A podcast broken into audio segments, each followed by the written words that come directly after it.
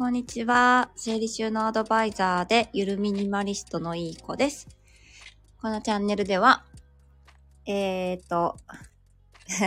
ちょっと変えます。聞いていて、ちょっと元気が出て、片付けに対して前向きになるようなお話をしていきますと、戻しました。ありがとうございます。トッツーさんありがとうございます。こんにちは。ちょっと土曜日もやろうと思ってやってみました。今週木曜日の祝日の日は、あの、収録放送もできなかったので、代わりにではないですけど、できるだけ土日もこれからやっていきたいなって思ってます。収録にするかもしれませんが。はい。で、今日のタイトル、テーマは、左脳タイプはこう考えると片付く話に、2です。丸2を話したいと思います。前回は、行動に移すとき、主に行動に移すときに、左脳タイプさんは隙間を埋めてしまいたくなるよっていうお話をさせてもらいました。なので、隙間をあえて作らないように工夫すると、その隙間を埋めたくなってしまう考えが、えー浮かばなくなるよっていうお話をね、ちょい置きとかを防ぐ方法をお話しさせてもらいましたが、今回はインプットですね。インプットが主に左脳の方はこう考えると片付くよっていう話をしたいと思います。まあ、インプットなので、こういう風に理解をして行動に移すっていう2段階あると思うんですね。まずインプットしてからのアウトプット。先にアウトプットから話してしまったんですが、まず左脳タイプさんはインプットの時点で、こう理論的に理解しないとなかなかアウトプットまでにいかないっていう特徴があります。なので、しっかりと数字とか何かこう理論とかで説明を受けて、なるほどそういうことかって理解してから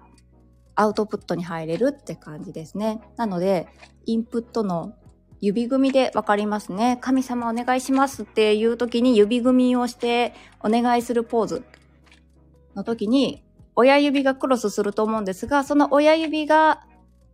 左側の親指が右側の親指の下にある場合が左脳さん、インプットが左脳タイプなんですけども、その方はですね、えっ、と、理論理屈。例えば、物を仕分けする際に、これは何ヶ月前に最後使っただろうかとか、あ、こんにちは。お米さんありがとうございます。いい子さんこんにちは。今出先なのでお声が聞けないためご挨拶つだけ失礼します。あ、ありがとうございます。わざわざすいません。ありがとうございます。それでですね、インプット脳が左脳さんタイプは理論理屈。これは最後に何ヶ月前に、何日前に使っただろうか。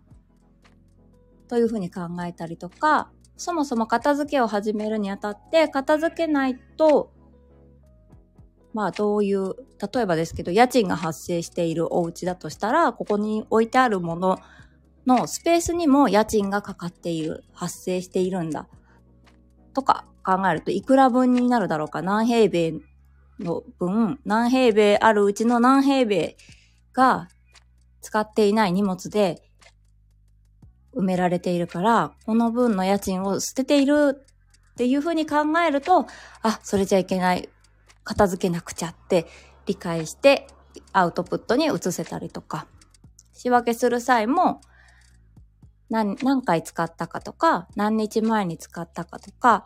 そういった感じでちょっと、あの、ときめくときめかないかっていうよりは、ちょっと理論的な感じで、自分に対して言葉がけというか考えて質問してみると、あ、なるほど、そういうことか、とえー理解が及び片付けがしやすくなると思います。私は右脳なので、まあどちらかといえば何回使ったとか、何ヶ月前に使ったかって質問されるよりは、このものを持ってて嬉しいですか？とか、おしゃれですか？とか、感情に呼びかけるような質問の方が、右脳さんはわかりやすいので、ちょっと右脳タイプと左脳タイプ、えー、声掛けの仕方が異なります。ですので、ご家族に、ご家族にもインプットのアウトプットのちょっと調べさせてもらって、お片付けな、おお片付けが苦手なご家族には、左脳さんタイプには、ちょっと理論的な質問を投げかけてみると理解しやすいんじゃないかなって思います。もちろん、ご家族がいてお家の中を片付けたいのが自分であれば、ご自分が判断できるものからまず先に片付けることが最優先となりますので、家族が片付けてくれないっていうお悩みよく、あのー、来るんですけども、それはですね、本当に自分が、あの、管理できるものがすべて片付いていって完璧な状態なのかっていうところを、まず、あの、見直してみるといいんじゃないかなと思います。はい。ではでは、今日は以上になります。はい。また、明日は、うのタイプは、こう考えると片付く話2をしようと思います。ちょっと土日やるよって言ってはなかったので ちょっとこれからもやっていきたいなって思ってます。もしよかったら遊びに来てください。ではでは、今日はこれにて失礼します。今からお仕事をしてきます。皆様も良い一日をお過ごしください。あ、トッツーさん、最後までありがとうございます。来ますよってありがとうございます。はい。特に台本とかも作ってなく、いつもいつも、あの、ノリで話させてもらってるんで、言葉足らずで大変に 申し訳ありませんが、はい、ながら聞きでちょっとでも何か行動を移すときのモチベーションになるような、に、モチベーションになるように、ね、続けていきたいと思ってます。聞くっていうモチベーションを借りて何か作業するとかって、すごい有効的だと思うので、ぜひぜひお使いいただければと思います。ではでは最後まで聞いてくださってありがとうございました。素敵な一日をお過ごしください。ありがとうございました。失礼いたします。